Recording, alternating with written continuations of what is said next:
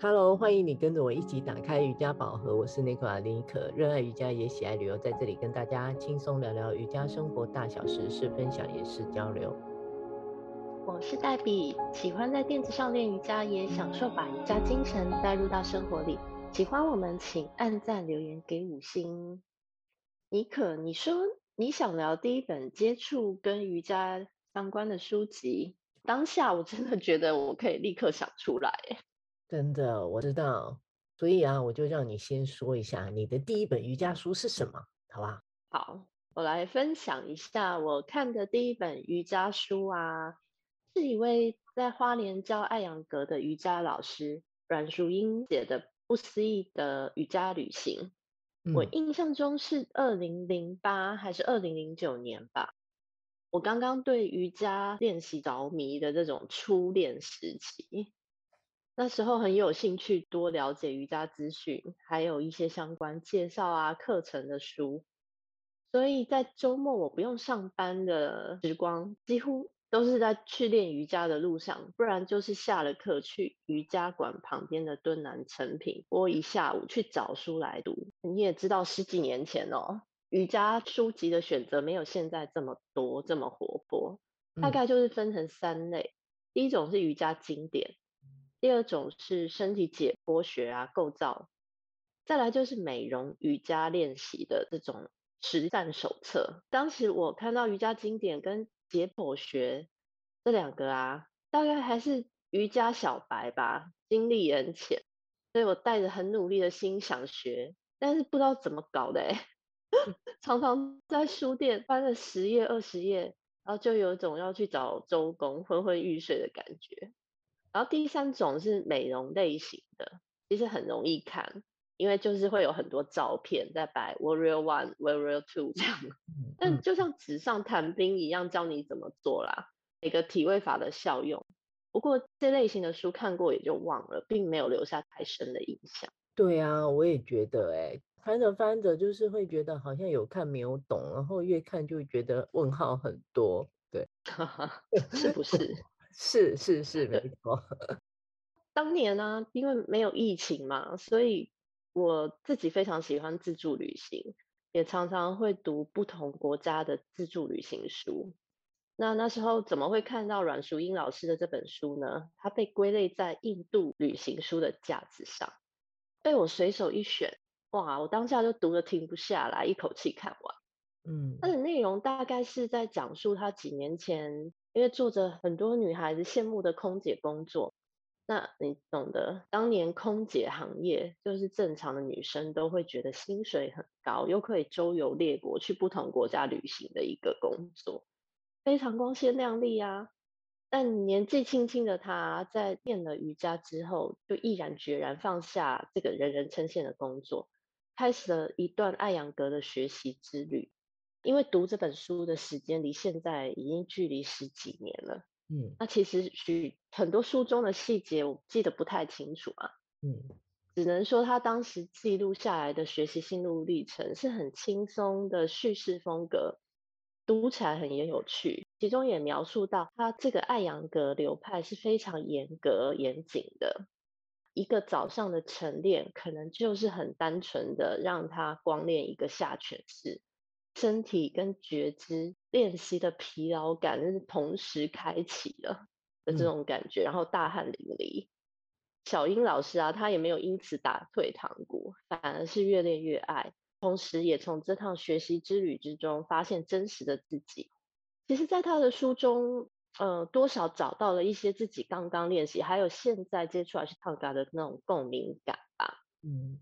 也对印度学习瑜伽这件事，在心里种下了一个小小的种子。虽然至今我也不知道什么时候才有机会可以去。嗯嗯嗯，对。但我非常喜欢这本书，所以也很推荐给刚入门练习的瑜伽同好一起看。如果大家还找得到这本书的话，找得到啊，它在图书馆里面有哎、欸，你知道吗？是吗？很好，很好，推荐大家去看。很开心听到你的分享。因为你的推荐呢、啊，我也看过这本书啊。其实我是对艾扬格很有兴趣啊，嗯、就是会觉得想听听看，哎，为什么这本书会受到你的青睐？因为我觉得这种比较活泼的书局，应该是我会看，不是你啊。不一定啊，感觉是你就是要看整体解剖学结构之类的书，哎，没有没有，讲太多了，我也是凡人，好吗？而且啊，不仅是如此啊，看完书以后啊，我就竟然很疯狂的一个人在疫情下开车要跑去花莲找你的偶像。太帅气了！我那时候也是惊呆了，没想到我喜欢的老师 被你 遇上了。对，那当时我对他有一点误会，就是我以为一直以为他是个老人家。哦，不是哎、欸。当他回头一看，因为那本书里面都没有他的照片呢、啊，然后也是他的侧面还是背面，远远的根本看不清楚。而且我想说，事过境迁，那么多年之后，他应该是很老了吧？没想到他还这么年轻。哎呦，瑜伽冻龄嘛，这前几集都有讲。啊，啊，我跟他玩乐瑜伽玩得很开心呢、啊，我跟他玩得不亦乐乎啊，我觉得真的很有意思。那相对的，我跟跟你比起来就有一点无趣了。你要不要猜一猜我看的是哪一类的书籍？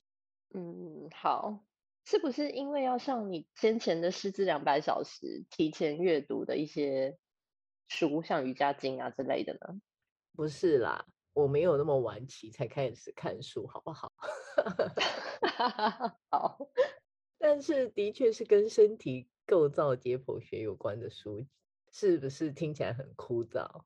记得引起我想看书的动机是来自于我发现我的练习哦，我都启动不了我的核心跟肌肉群，我总觉得我的身体啊非常的摇晃，摇晃的让我浑然不知哦，对于我自己的身体真的不是很理解。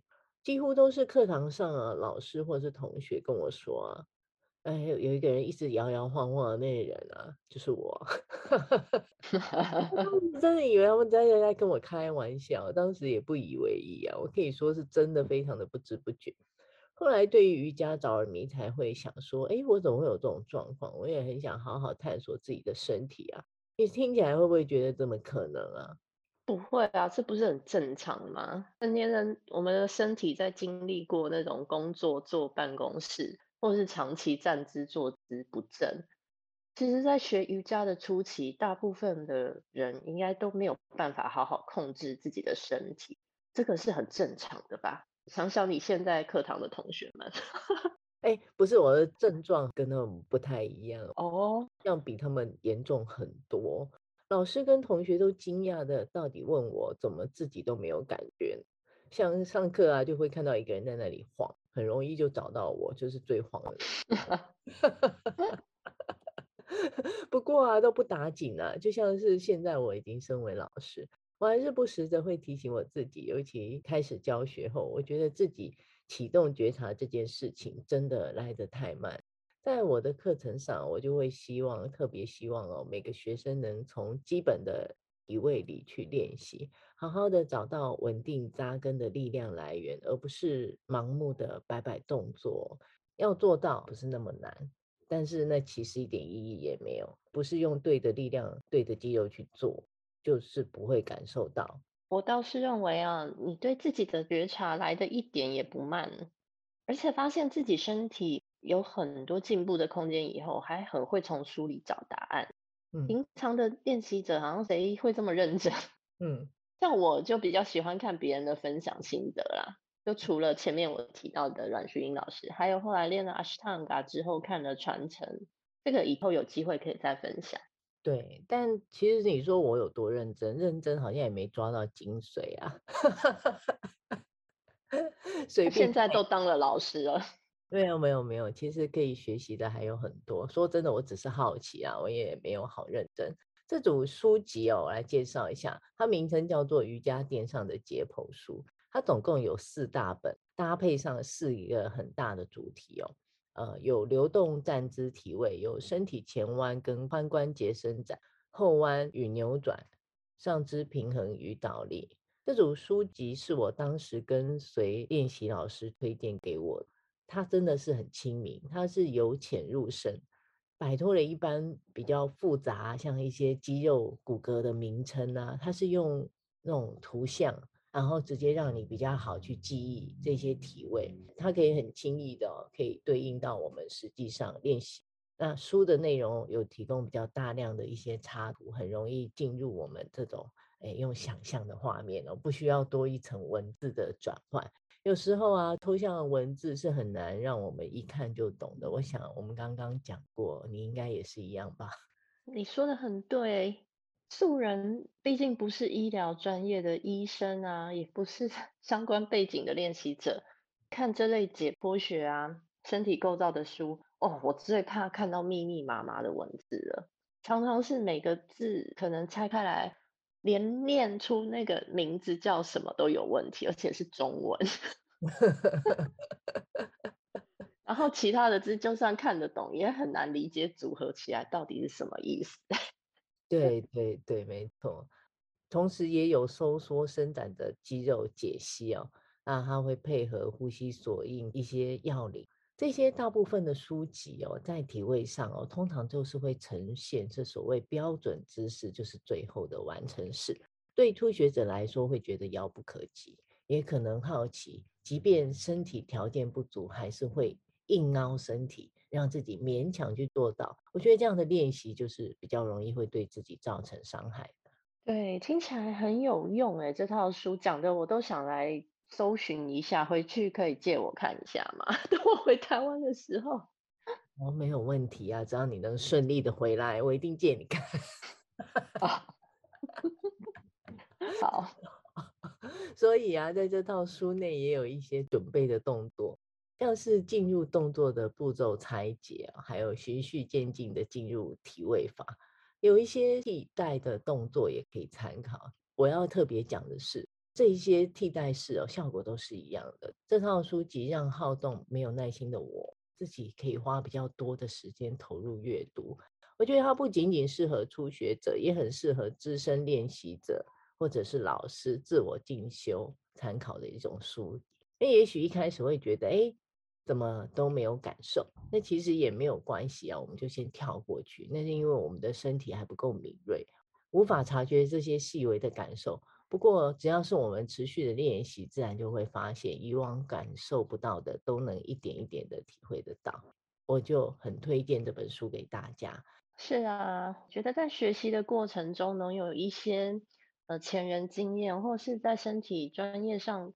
书籍的理解，加强自己的对身体的了解，还有练习，其实确实很有帮助。对，这是我们的第一本瑜伽书。不管你有没有进入瑜伽世界，都欢迎多看看瑜伽相关的书籍哦。也许在茫茫的书海当中，你就会找到一本打动你心房的书哦，让你也展开你自己的瑜伽之旅。嗯，欢迎上妮可脸书，妮可打开瑜伽宝盒，按赞、追踪、留言互动。妮可的教学在文山、西安和都有开课，还有瑜伽旅游都有推出，请关注老师的脸书，有兴趣欢迎私讯老师，一起进入瑜伽世界探索。我们下周再见，拜拜，拜拜。